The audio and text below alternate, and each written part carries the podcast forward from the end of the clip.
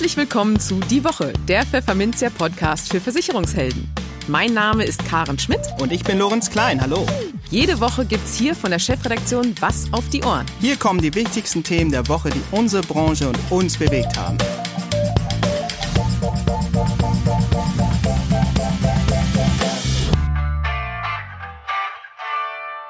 Moin aus Hamburg und herzlich willkommen zu Folge 1 unseres brandneuen Podcasts. Heute ist der 17. Juli 2020 und wir haben einige spannende Themen für Sie vorbereitet. Aber zunächst ein großes Dankeschön für die Unterstützung an unseren Sponsor, die Zurich Gruppe Deutschland. Okay, Lorenz, was erwartet unsere Hörerinnen und Hörer denn heute? Ja, Karen, wir schauen uns an, was da eigentlich los ist in der Betriebsschließungsversicherung, über die so heftig gestritten wird. Dazu sind wir im Gespräch mit dem Rechtsanwalt Björn Torben M. Jünke. In den News der Woche geht es unter anderem um eine Untersuchung des Bunds der Versicherten, die für ordentlich Furore sorgt. Und BaFin-Chef Felix Hufeld verteidigt gegenüber dem Versicherungsökonomen Fred Wagner den Aufsichtswechsel für 34F-Vermittler. Über die attraktive Zielgruppe der Generation Y sprachen wir mit Zurich-Vorstand Jan Ross. Er gibt in unserem Vertriebstipp der Woche Ratschläge, wie Vermittler diese Zielgruppe für sich gewinnen können. Und in unserem Schwerpunktthema für den Monat Juli, der Makler im Netz, geht es um die Suchmaschinenoptimierung. SEO-Experte Alexander Hacker klärt auf. Im Gespräch. Die einen zahlen, die anderen nicht. Wie es die Versicherer mit dem Thema Betriebsschließungsversicherung in der Corona-Krise halten, ist sehr unterschiedlich und zugleich höchst umstritten, denn viele Kunden gehen leer aus. Ob das immer auch berechtigt ist? Darüber haben wir mit dem Fachanwalt Björn Torben M. Jünke gesprochen. Ja, lieber Björn, herzlich willkommen. Du bist Partner bei der Rechtsanwaltskanzlei Jönke und Reichow in Hamburg und als Fachanwalt für Versicherungsrecht unter anderem auch mit der Betriebsschließungsversicherung befasst. Ja, und die steht nun mal wirklich sehr im Feuer äh, der Kritik angesichts der Corona-Pandemie. Sogar die Heute-Show hatte sich zur Primetime auf die Versicherer eingeschossen. Der Tenor, wenn es drauf ankommt, lassen die Versicherer die Hotel- und Gastronomiebetriebe im Regen stehen. Ja, wie beurteilst du diesen Aufruhr? Ja, ähm, erstmal auch herzliches Hallo. Vielen Dank auch für die Einladung. Ähm, das Thema ist natürlich äh, in der Tat in aller Munde, wie du schon schon richtig gesagt hast. Ähm, letzten Endes ist natürlich auch für die Medien ein Thema, ähm, womit man natürlich ganz gut, ähm, ja, ähm, ich sag mal, nicht Geld verdienen kann. Aber wenn man sich mal auch gerade mal die Bild-Zeitung anschaut, ähm, sehe ich da eigentlich 99 Prozent nur noch Corona und die Gastronomen und so weiter werden im Regen stehen gelassen, ist natürlich jetzt gerade ein heißes Thema. Ähm, ich finde es natürlich äh, schon alles sehr reißerisch aufgebaut, aber wenn man das mal wirklich fachlich sieht ähm, und äh, mit Fakten ähm, dann untermauert, dann ist es natürlich auch so. Die äh, Gastronomen oder die, ähm, die ganzen Betriebe ähm, sind natürlich jetzt teilweise ähm, ohne Versicherungsschutz. Ne? Darüber kann man ja streiten, das ist ja auch das Thema dann. aber zumindest, dass die Versicherungen sich da jetzt gerade nicht mit Ruhm bekleckern und sagen, wir unterstützen euch mal. Gleich, ob das jetzt versichert ist oder nicht, ne, darüber kann man ja streiten, aber ich denke schon, und das kommt ja auch dann so bei den Gastronomen an, dass die jahrelang Prämien zahlen, ne, ihre Versicherung, gewerblichen Versicherungen haben. Und jetzt haben sie mal einen Fall ähm, und neben dem Wasserschaden und so weiter, ähm, haben wir einen Fall so einer ähm, Pandemie, Epidemie, und stehen im Regen da. Ne? Und dann kommt der ähm, Versicherungsvermittler und muss denen dann mitteilen, so leider ähm, kriegst du da nichts aus der Versicherung, hast aber natürlich jahrelang eingezahlt. Ne? Auch das ist natürlich sehr reißerisch äh, beurteilt, ist völlig klar. Ähm, und letzten Endes muss man sich ja dann auch ähm, über die Bedingungswerke mal unterhalten, inwieweit das versichert ist oder nicht. Und hier gibt's natürlich sehr viele Unterschiede. Ne? Wir haben mittlerweile, ich glaube, alle Versicherungen auf dem Tisch, alle Bedingungswerke.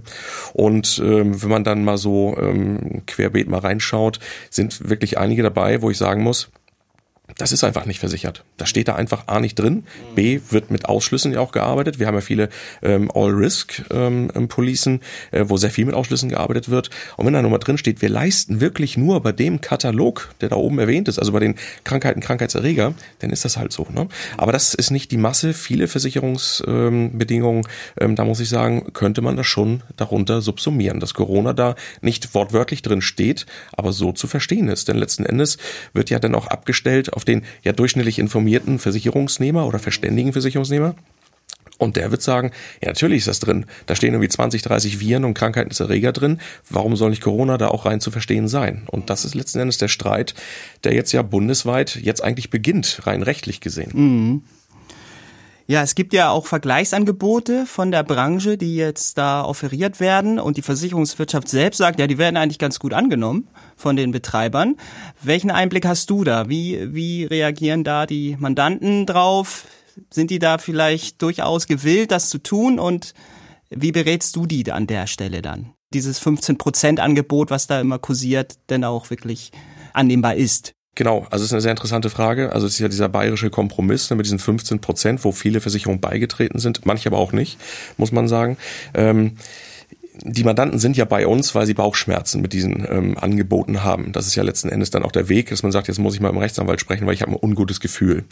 Und dieses Gefühl täuscht die Mandanten da eigentlich auch nicht. Man muss es aber wirklich auch differenziert und mal fachlich betrachten.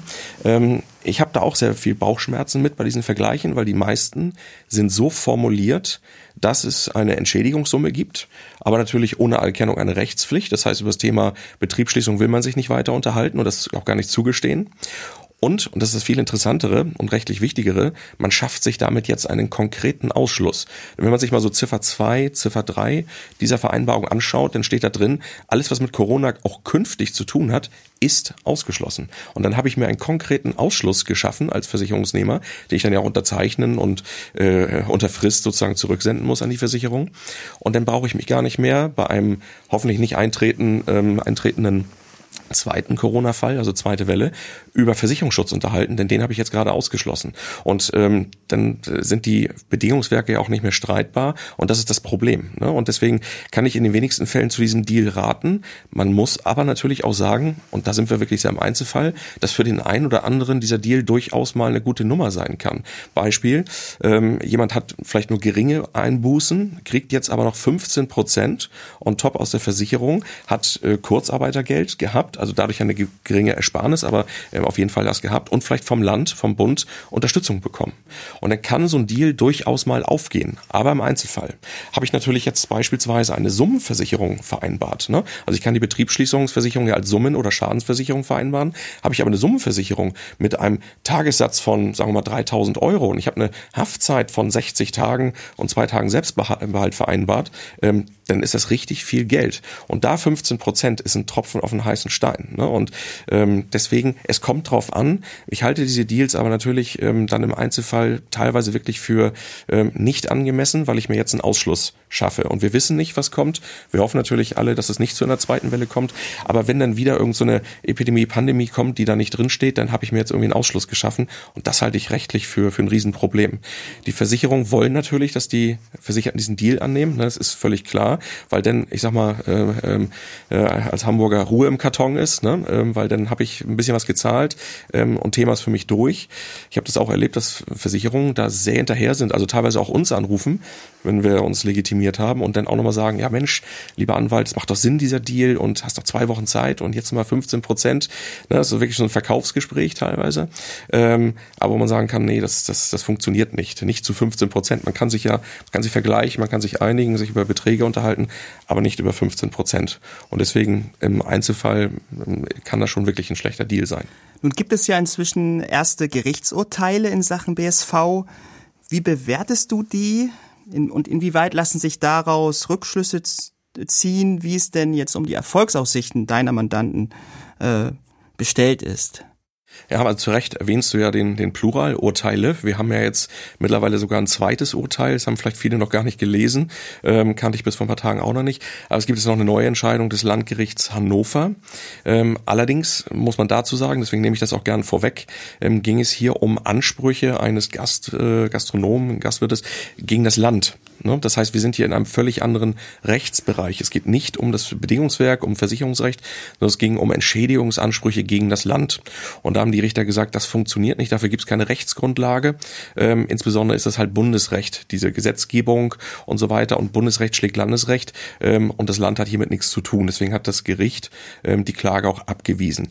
Deswegen können wir es mal ausklammern. Das war halt was völlig anderes. Ähm, wird sicherlich in den Medien auch noch besprochen werden. Ähm, aber das interessantere Urteil, ähm, worauf du ja sicherlich auch ansprichst, ist das vom Landgericht Mannheim. Das ist ja schon in den Medien auch bekannt. Und aufgrund dieses Urteils kann man durchaus Rückschlüsse ziehen auf mögliche weitere Rechtsstreitigkeiten. Wir als Kanzlei führen die natürlich genauso ähm, und auch vor Gericht. Ähm, Und zwar hat das Landgericht Mannheim durchaus gesagt, dass diese Betriebsschließungsgeschichten versichert sind. Es ist natürlich ein Einzelfall. Ähm, wenn man jetzt über das Landgericht Mannheim spricht, kann ich sagen, es ging auch um eine Versicherung, die auch aus diesem Bereich kam. Man hat also am Standort des Versicherers hier geklagt. Ähm, der Versicherer bekam am Ende bedauerlicherweise kein Geld, aber das lag eher daran, dass äh, hier das falsche prozessuale Mittel genommen wurde. Vielleicht wurde es auch aus taktischen Gründen genommen, aber es ging hier um ein einstweiliges Verfügungsverfahren ähm, und um kein, kein Hauptsacheverfahren. Und das Gericht hat gesagt, wir können nicht einstweilen prüfen, wie deine Schäden, ähm, lieber Gastronom, ähm, hier, ähm, wie hoch die sind. Das ist eine Vorwegnahme der Hauptsache. Das muss bitte ähm, dann das Hauptsachegericht machen. Aber, und das Gericht hat hier sich dann noch weiter dazu ausgelassen, obwohl es das meines Erachtens gar nicht hätte müssen, hat gesagt, ein Anspruch bestünde sehr wohl. Es gibt zwar kein Geld, weil der Verfügungsgrund ähm, ähm, nicht gegeben ist, aber ein Anspruch besteht.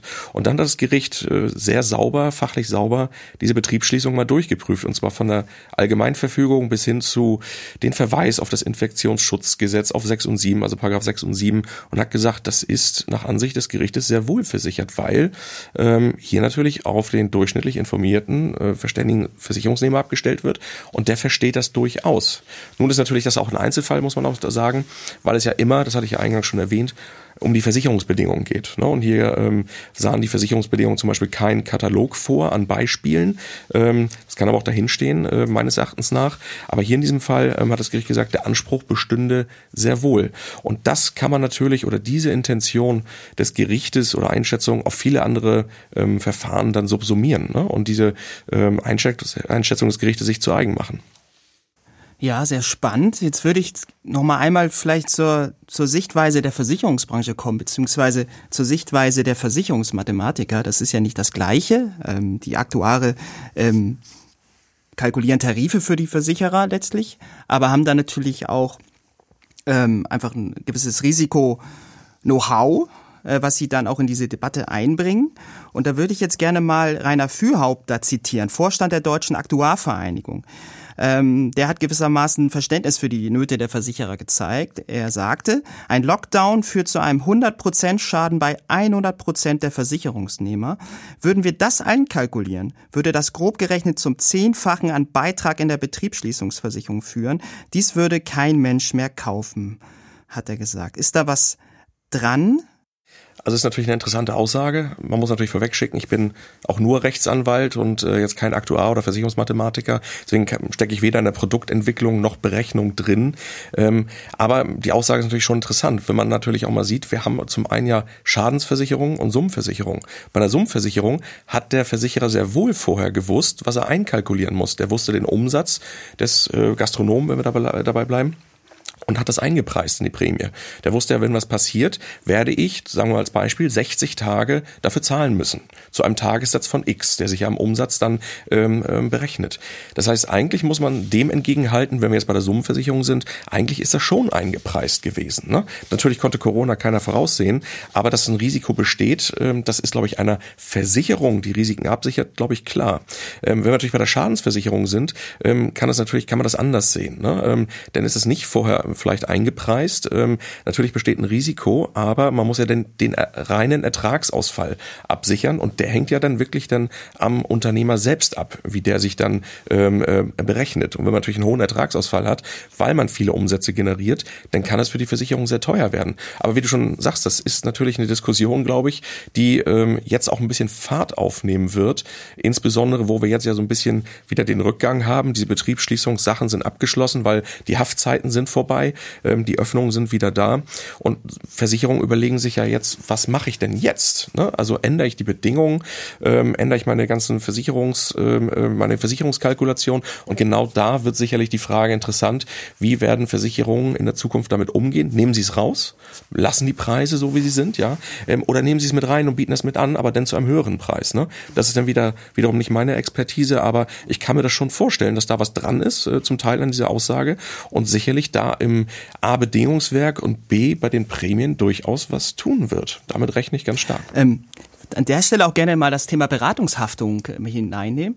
Ähm, es gibt jetzt auch gerade bei Gesellschaften, die eine starke Ausschließlichkeit haben, also äh, Vertreter äh, losgeschickt haben sozusagen mit diesem Thema. Da haben sich manche Vertreter auch schon hervorgetan, haben ihren Kunden eine WhatsApp geschrieben, mach dir keine Sorgen, äh, Pandemie ist mit drinne. So, und jetzt heißt es äh, zurückrudern, ähm, Moment mal, so ist es ja nicht ganz. Ähm, nun gibt es natürlich Stimmen, die sagen, ja, letztlich muss, muss der, der, die Versicherung äh, für haften für ihre Vertreter, die das vielleicht so schon vor, voreilig erzählt haben und gesagt haben, du bist versichert. Ähm, wie, wie bewertest du das aus rechtlicher Sicht? Das ist nochmal ein ganz interessantes Thema. Ähm, würde ich auch gerne kurz einmal aufsplitten, weil wir durchaus solche Fälle hatten. Ähm, es ist ja so, dass ähm, durchaus Versicherungen im Vorwege sogar noch gesagt haben, wir versichern Corona, Corona ist mit drin ähm, vorläufige Deckungen erteilt haben und die dann, als es heiß wurde, das Thema durchaus zurückgezogen hat. Ich will das gar nicht mal rechtlich bewerten. Ich habe da meine eigene Meinung zu, ob das geht oder nicht. Das werden dann auch Gerichte zu entscheiden haben. Ähm, jedenfalls ähm, wurde durchaus vorher zugesagt, ob es nun der Vertreter ist als Ausschließlichkeitsvermittler für eine Organisation oder Versicherer selbst, ähm, durchaus wurde das zugesagt. Und wenn das der Vermittler tut, dann ist er da natürlich mit in der Haftung, respektive der Versicherer, wenn wir hier über äh, den Versicherungsvertreter reden, ne? also den Mehrfachagenten oder den, den Einfirmenvertreter. Bei Maklern ist natürlich ein bisschen was anderes. Ähm, wir haben dazu, wir haben dazu ein, zwei Beratungssachen gehabt, wo so ein Makler durchaus mal, ich sag mal, angesprochen wurde, Mensch, hast du mir nicht, äh, hättest du mir das nicht verkaufen müssen? Da muss man natürlich im Detail gucken, was steht in der Dokumentation, was war natürlich der Wunsch des Kunden, was versichert werden soll. Meine Erfahrung ist, und deswegen glaube ich, dass dieses Thema Maklerhaftung ähm, gar nicht so groß kommen wird, dass viele das einfach nicht haben wollten dass es durchaus angeboten wurde. Das sehe ich in den, äh, in den Dokumentationen. Aber es kostet natürlich Geld. Wenn ich so eine Deckungserweiterung haben will, für einen Fall, den ich mir jetzt gar nicht vorstellen kann, so diese klassische Elementar, ähm, Elementarversicherung, ne, wollen viele gar nicht haben, ähm, haben dann irgendeinen Fall und danach sagen sie, ah, jetzt will ich es doch haben. Das hat mir der Makler schon gesagt. Und ich glaube, dass es mit diesen Deckungserweiterungen, Betriebsschließungen genauso ist, das ist zumindest meine Erfahrung, dass das durchaus anberaten wurde, ähm, ob es nun die Praxisausfall ist oder Ertragsausfall, Betriebsschließungen, wie auch immer, aber die viele das gar nicht haben wollten. Ne? Und das wurde dann, äh, zumindest meine Erfahrung, sehr gut dokumentiert und dann ist der Makler jetzt äh, auch raus aus der Geschichte. Ne? Das äh, will ich jetzt nicht verallgemeinern, das ist natürlich am Einzelfall oder vom Einzelfall abhängig, aber so waren zumindest die in Anführungszeichen Haftungsanfragen, die wir so hatten, konnte man damit ganz gut erledigen, dass man natürlich sagt, gut, gucken wir mal die Beratung, wie sie gewesen, wurde das angeboten? Ja, wurde es. Ähm, und dann wurde es dokumentiert, Kunde wünscht das nicht, äh, gegen den Rat des Vermittlers und dann war es das. Ne? Aber das kann natürlich nochmal ein Thema werden, da werden wir sicherlich nochmal warten, weil jetzt ja erstmal ähm, geguckt werden muss, wie laufen die Gerichtsverfahren gegen die Versicherungen, denn erst dann kann ich ja über eine Maklerhaftung sprechen, weil ich muss ja irgendeinen Schaden nachweisen. Ne? Wenn der Versicherer nicht zahlt, auf, aus Gründen, Erst dann habe ich einen Schaden, den ich möglicherweise gegenüber dem Vermittler ähm, äh, geltend machen kann. Und dazu muss man erstmal schauen, wie laufen die Verfahren. Ne? Vielleicht werden die Versicherer ja auch verurteilt zu leisten. Dann gibt's ja keine Vermittlerhaftung, weil ich keinen Schaden mehr habe. Ne? Also deswegen wird das, glaube ich, nochmal so ein Thema ähm, Ende 20, Anfang 21, wie sich das so ein bisschen entwickelt. Wir werden es weiter beobachten. Einstweilen lieben Dank, lieber Björn. Sehr gern. Bis zum nächsten Mal. Ja, vielen Dank. Die News der Woche Teil 1. Für ordentlich Unmut in der Branche sorgt derzeit eine Untersuchung der Verbraucherschutzorganisation Bund der Versicherten und des Analysehauses Zielke Research Consult zur Solvenz deutscher Lebensversicherer. 22 von 84 untersuchten Lebensversicherer hätten entweder eine zu geringe Solvenz oder eine negative Gewinnerwartung. Große Zeitungen wie die Bild griffen die Analyse in dieser Woche auf und titelten riesige Probleme bei Lebensversicherung. Es drohe vielen Anbietern das aus, heißt es dort weiter. Alles Quatsch, meint der Versicherungsverband GDV. Die Solvenzlage deutscher Lebensversicherer sei nachweislich besser als vom Bund der Versicherten und von Zielke Consult dargestellt. Die Solvenzquoten, die das Verhältnis aus anrechenbaren Eigenmitteln zu Kapitalanforderungen ausdrücken, liegen laut GDV bei allen deutschen Lebensversicherern über der Mindestanforderung von 100 Prozent. O-Ton, kein Unternehmen ist also pleite. Auch R&V und die Bayerische, die im besagten Bildartikel in der Liste der Versicherer mit vermeintlichen Problemen auftauchen, wehren sich. Die Solvenzquote der R&V Lebensversicherung habe zum 31. Dezember 2019 bei 441 Prozent gelegen. Die Gewinnerwartung sei positiv, nicht negativ, wie in der Studie dargestellt, heißt es zum Beispiel aus Wiesbaden. Die Bayerische drückt es etwas vehementer aus. Die Behauptungen des BDV seien unwahr, die Studie interpretiere grob fahrlässig Zahlen und ziehe falsche Schlussfolgerungen. Durch diese fehlerhafte Studie sehen wir uns absurden Unterstellungen ausgesetzt, die unsere Kunden verunsichern und geschäftsschädigend sein können, schimpft der Vorstandsvorsitzende Herbert Schneidemann. Mit Schimpfen soll es aber nicht getan sein. Der Versicherer prüft jetzt rechtliche Schritte. Man darf also gespannt sein, wie das ausgeht.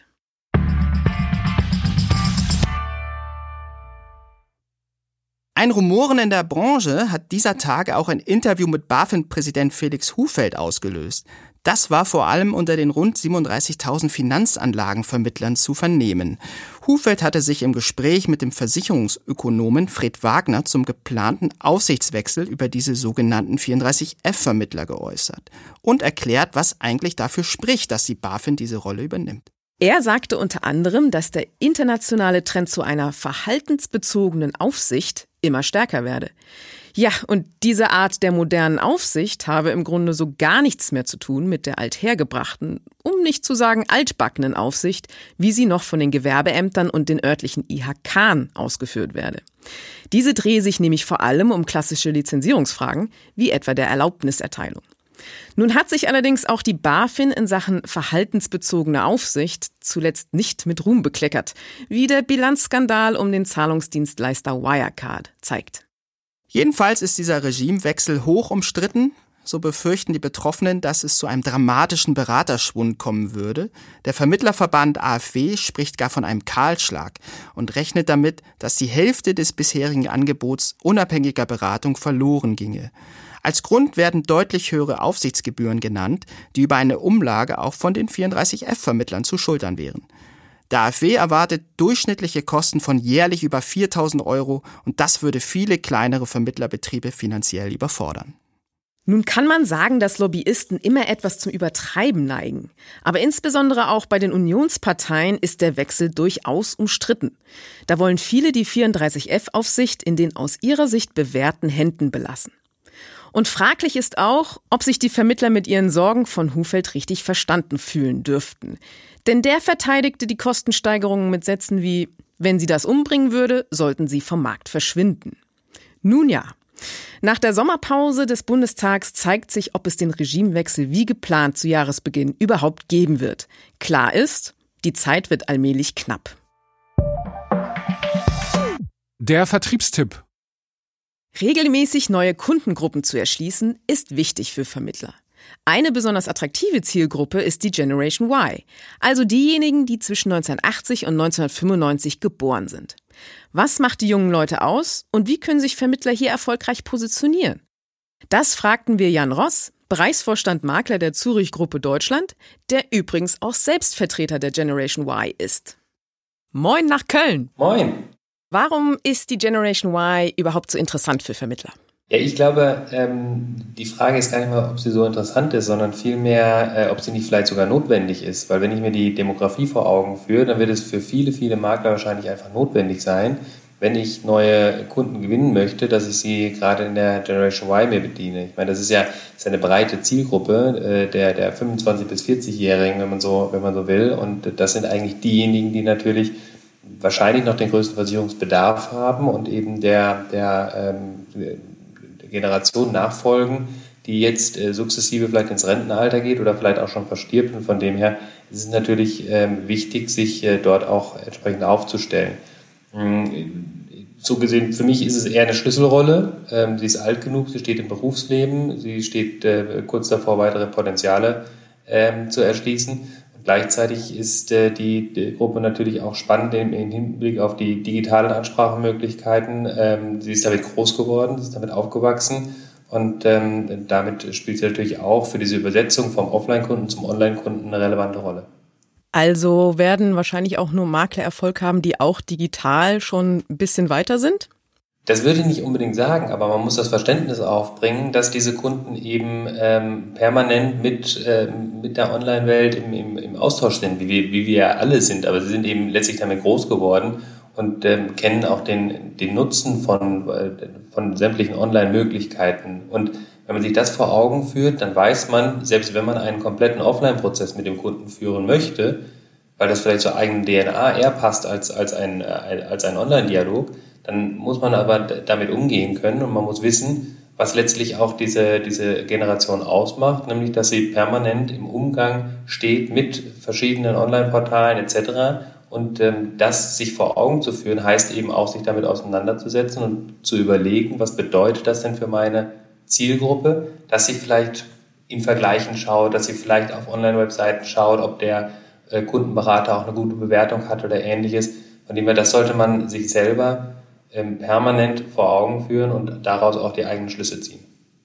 Nun steht das Thema Versicherung für die Generation Y ja nicht unbedingt ganz oben auf dem Zettel. Wie schaffen es Makler denn überhaupt die Aufmerksamkeit der jungen Leute zu gewinnen? Ja, auch hier kommt ja oftmals wieder der Impuls, dass man sagt, jetzt rein in Social Media, ähm, irgendwelche Beiträge bei Facebook, Instagram posten, irgendwelche Videos produzieren auf YouTube und damit erreiche ich junge Kunden. Aber ich glaube, da sollte man unterscheiden, das ist vor allem der Zugangsweg und wichtig ist, glaube ich, dass man seine Beratungsstrecke, seine Analyse der, der Kunden auf die persönlichen Situationen ausrichtet der jeweiligen Zielgruppe.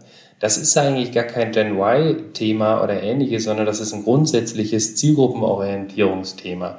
Das heißt, wie nähere ich mich dieser Zielgruppe an? Wenn ich dann passend zu meiner Ausrichtung auch noch die richtigen Kanäle und Zugangswege lege, ist es natürlich das Add-on, wenn man so will. Aber im Wesentlichen geht es doch darum, ein USP zu legen, einen, also einen wirklichen Punkt zu finden, der, der den Kunden davon überzeugt, dieser Berater, dieser Makler ist in meiner Kundensituation der richtige Ansprechpartner. Denn was die Gen Y, glaube ich, schon besonders macht, ich glaube, sie hinterfragt deutlich mehr die Sinnhaftigkeit und möchte die Zeit, den Aufwand, der zum Beispiel für eine Beratung äh, zu erbringen ist, dass man sich zusammensetzt, dass man miteinander darüber diskutiert, möchte es ihm sinnvoll angelegt wissen. Und deswegen sollte man sich deutlich intensiver mit diesen Bedürfnissen, Zielen, Wünschen, Lebensmodellen der jeweiligen Kunden auseinandersetzen, die ja sich sehr im Wandel befinden, weil diese, diese Generation der 25- bis 40-Jährigen, da, da ist von, von, von Studium über Ausbildung, Berufseinstieg bis zum Gründen der, der Familie alles dabei.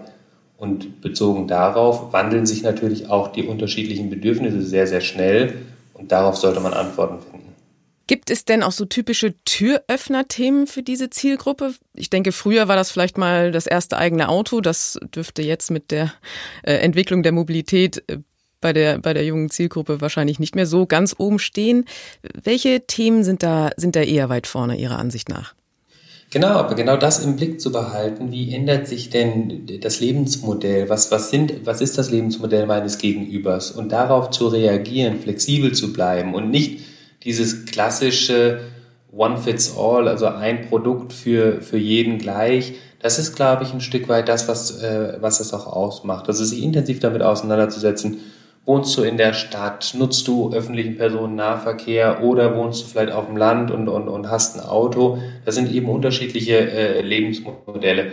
Und ähm, ich glaube, was die, was die Generation ausmacht, ist, sie, sie denkt nicht in, in, in Bedürfnissen und Risiken, sondern sie denkt eher in Lebensmodellen und ähm, darin, zum Beispiel in Themenwelten, wie das die Themenwelt Gesundheit. Also ich komme dem Kunden vielleicht nicht mit dem Thema, Mensch, du musst was für die Berufsunfähigkeit äh, tun oder gegen die Berufsunfähigkeit tun, sondern tu eher was für deine Gesundheit. Wie, wie, wie, wie bleibst du gesund? Wie kannst du deine Familie gesund halten? Und über das Thema dann eben auch die dazu passenden Versicherungslösungen anzusprechen.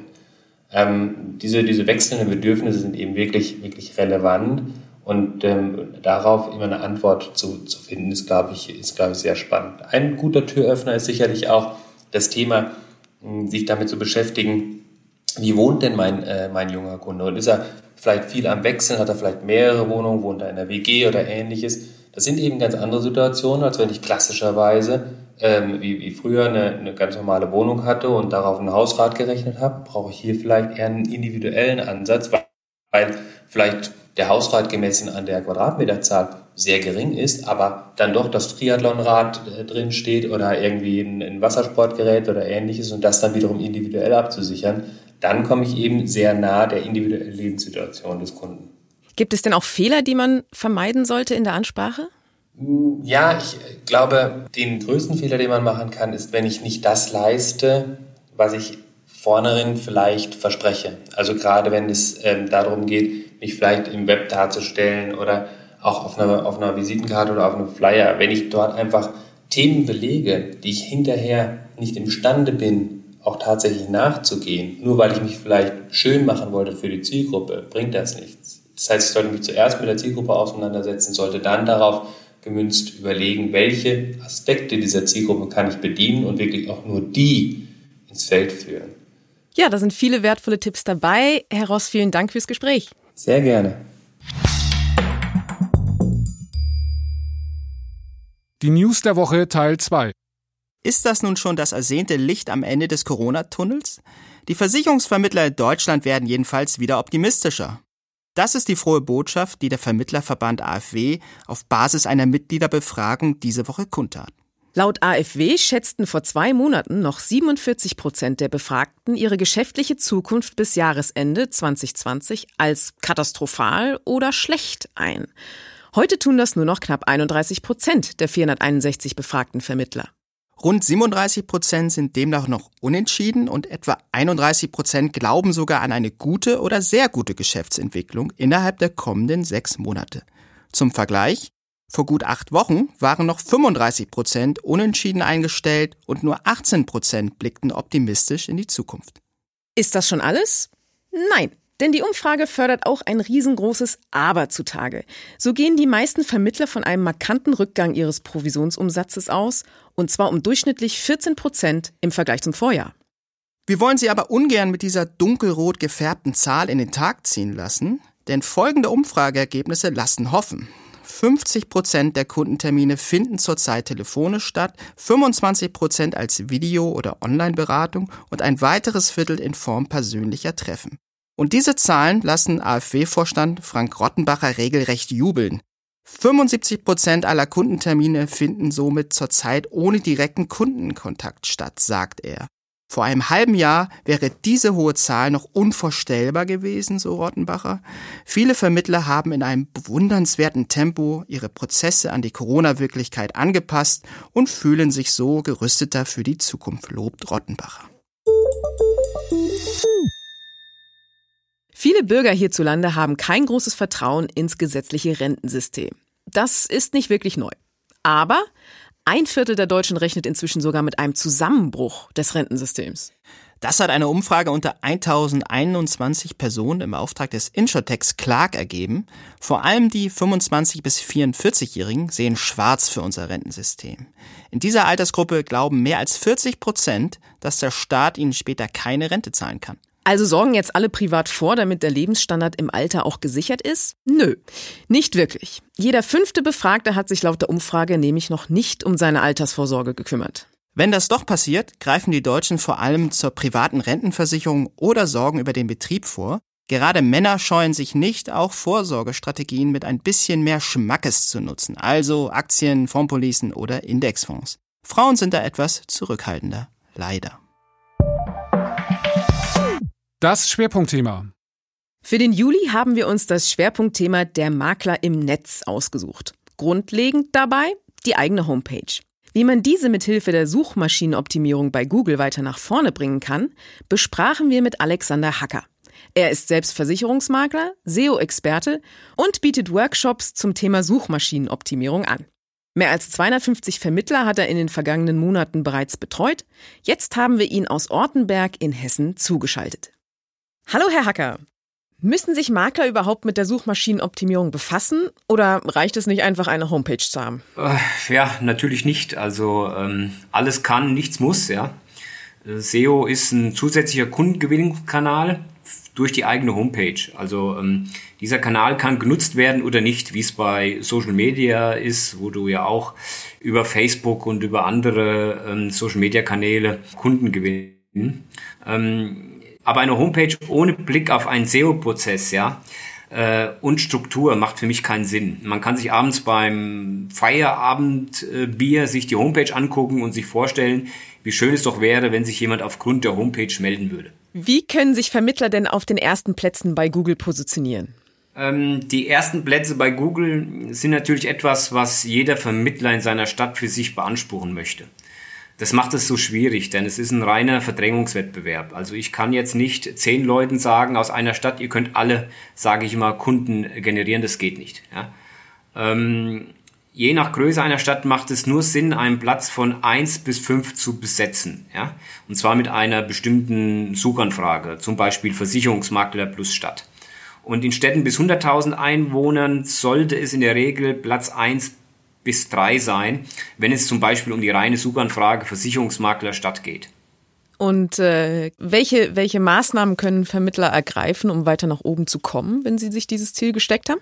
Ähm, die Maßnahmen sind natürlich erstmal ein, ein richtig guter Inhalt, ja. Und der Inhalt, den man auf einer Homepage hat, die sollte immer zielgerichtet sein auf eine Suchanfrage. Das heißt also, wenn es eine Suchanfrage gibt, ähm, Versicherungsmakler plus Stadt, dann sollte sich derjenige, der das eingibt, sich auch wiederfinden auf dieser Homepage, die ihm dann gezeigt wird oder wo er ist. Aber Google macht das schon ganz gut. Also Google zeigt eigentlich keine Homepages, die dann mit einer Suchanfrage nicht in Relevanz stehen. Ja, das heißt also, wenn man auch, es gibt ja auch Suchanfragen, nicht nur ähm, Versicherungsmakler plus Stadt, sondern Versicherung plus Stadt oder Kfz-Versicherung plus Stadt. Und da muss halt immer zu dieser Suchanfrage eine spezielle Seite sein, ja, die dann diese Suchanfrage beantwortet. Mhm. Wie macht sich das denn bemerkbar, wenn man jetzt von Platz 15, sage ich mal, bei Google auf Platz 1 kommt? Wie, wie, wie, wie äußert sich das? Ja, das ist, äh, ja, es ist immer ganz witzig. Ähm, ich hatte bei, ich glaube, bei der IGVM äh, hatte ich einen Beitrag mal geleistet, ja. Und äh, da war auch ein Kollege, der war mit vielen Sachen auf Platz acht oder sieben, ja, mit Suchanfragen. Und ich habe ihm aber dann gezeigt gehabt, dass es äh, laut Statistik immer mehr zunimmt, ähm, die Klickrate, wie viele Leute dann auf seine Homepage kommen, je weiter er nach vorne geht, ja. Und er hatte gedacht, äh, dass es eigentlich relativ egal ist, ob du jetzt Achter bist oder bist Dritter. Und er hatte dann 40 Prozent mehr äh, Anträge gemacht in, in dem speziellen Bereich, weil er dann von Platz 8 auf Platz 3 gerückt ist, ja. Also das ist dann schon enorm, das merkt man dann auch, ja. Aber man merkt es halt nur, sage ich immer, in, in größeren Städten, ja. Ähm, da kann es, da geht es dann mit einer gewissen Gleichmäßigkeit, wenn man vorne ist, ja. Deshalb ähm, äh, die Position ist das, das äh, A und O hier bei äh, der Suchmaschinenoptimierung. Wie sieht es mit technischen Anforderungen aus, also an die, an die Webseite? Technik spielt natürlich auch eine Rolle, zum Beispiel wie, wie, wie schnell die Webseite ist, wie sie sich schnell sich aufbaut, äh, auf dem Smartphone oder auf dem Desktop. Desktop ist meistens kein Problem, also die ganzen Homepages, die ich jetzt geguckt habe, auch von den Maklern, die bei mir waren, es waren ja über 250 äh, Makler in den letzten Monaten, ähm, da ist eigentlich der Desktop nicht das Problem der Aufbau, sondern eher der mobile Bereich, ja, dass der mobile Bereich einfach zu langsam ist und ähm, da muss fast jeder noch dran arbeiten. Wie, was für eine Rolle spielen Links bei der Suchmaschinenoptimierung? Links spielen eine große Rolle, weil äh, Links transportieren Power. Ja, das äh, können Sie sich so vorstellen, wie wenn Energie äh, von einem Standort zum anderen geleitet wird. Ja, und das passiert mit Links, ähm, wobei die Links im regionalen Bereich, also so wie ich es mit den Maklern halt im Workshop oder im Seminar äh, durchspreche, nicht so die große Rolle spielen wie im überregionalen Bereich. Ja? Also im überregionalen Bereich, wenn es darum geht, äh, Kunden zu bekommen durch spezielle Einwortsuchanfragen, Zahnzusatzversicherungen, Betriebshaftpflicht und so etwas, ähm, da geht's nicht ohne einen starken Aufbau von Links. Wie viel Zeit sollten Vermittler denn einplanen, bis sich die ersten Erfolge einstellen? Eine Faustregel ist jedoch, je größer und umkämpfter eine Stadt ist, desto länger kann es dauern, dass man Fortschritte in der Positionierung macht. Ja, also ähm, es ist wesentlich schwieriger in einer Stadt wie Stuttgart, äh, sage ich immer, äh, nach vorne zu kommen, wie jetzt in einer Stadt, wo ich bin, Ottenberg mit äh, 10.000 Einwohnern. Ja, da muss man wesentlich mehr ähm, Zeit investieren, aber auch Arbeit investieren. Ja, und ähm, hier kann man schon von Monaten sprechen, ja bei den größeren Städten. Andererseits wurden auch Optimierungen von mir, also ähm, ich glaube, ich habe so viele Makler begleitet in den letzten Monaten wie kein anderer in Deutschland, ja, äh, kann ich sagen, dass äh, Top-Rankings schon auch nach ein paar Tagen erreicht wurden, ja. Und bei anderen hat es dann wieder ein paar Monate gedauert, weil wir müssen ja schon sehen, wir sind halt abhängig von den Suchmaschinen und von dem Algorithmus, wann er vorbeikommt und wie er das Ganze einschätzt, ja. Also es ist schon eine Ausnahme, dass es nach wenigen Tagen ist. Man sollte schon Wochen, Monate, äh, sage ich mal, nach Änderungen und Optimierungen Geduld zeigen. Ansonsten muss ich sagen, ist SEO dann vielleicht doch nicht ein passender Kanal, ja. Welches Tool empfehlen Sie denn zum Tracken des Erfolgs? Ich nutze die Google Search Konsole, das ist das wichtigste Tool und es ist auch kostenlos und ist frei zugänglich, ja. Und es zeigt einem vieles, äh, was auf der Homepage passiert und äh, gibt auch Google und Google gibt auch Nachricht, wenn etwas, äh, sagen wir, nicht funktioniert an der Geschwindigkeit und so weiter. Und es zeigt auch, äh, wie viele Leute auf der Homepage waren und ähm, wie viel Mal die Homepage erschienen ist, wenn eine bestimmte Suchanfrage eingegeben worden ist. Ja, also die Google Search Console ist die, das wichtigste, das wichtigste Tool. Und daneben gibt's halt noch so viele andere SEO-Tools wie äh, Search Metrics, PageRanger, SEObility, Systrix, SEMrush, da könnte ich jetzt hier wahrscheinlich noch zehn weitere äh, aufführen. Und ist natürlich auch eine, eine Preisfrage, die gehen so von 39 Euro im Monat bis zu, ich habe schon welche für 400 Euro im Monat benutzt, ja.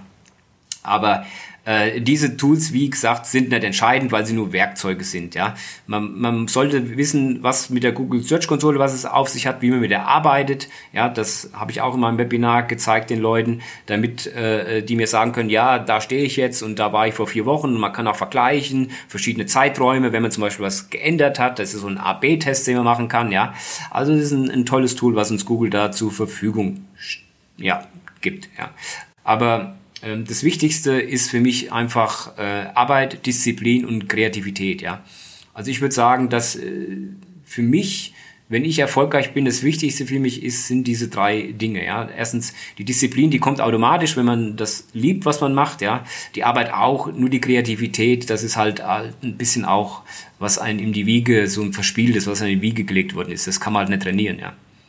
Wie äußert sich denn Kreativität bei der Suchmaschinenoptimierung zum Beispiel?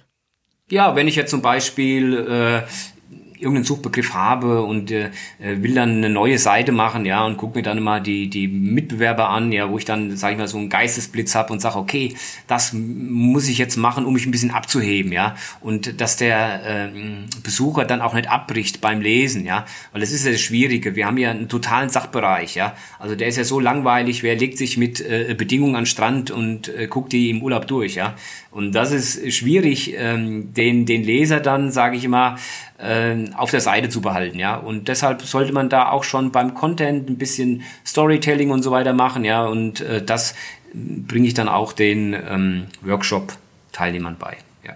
Nun hatten wir schon das Stichwort Kosten. Wie, mit wie viel Kosten müssen Makler denn rechnen, wenn sie sich ein bisschen nach vorne bringen wollen bei Google? Ja, das ist eine ganz, ganz schwierige Sache, ja. Also ähm, äh, die großen, die großen Player, die haben natürlich alle Agenturen, ja.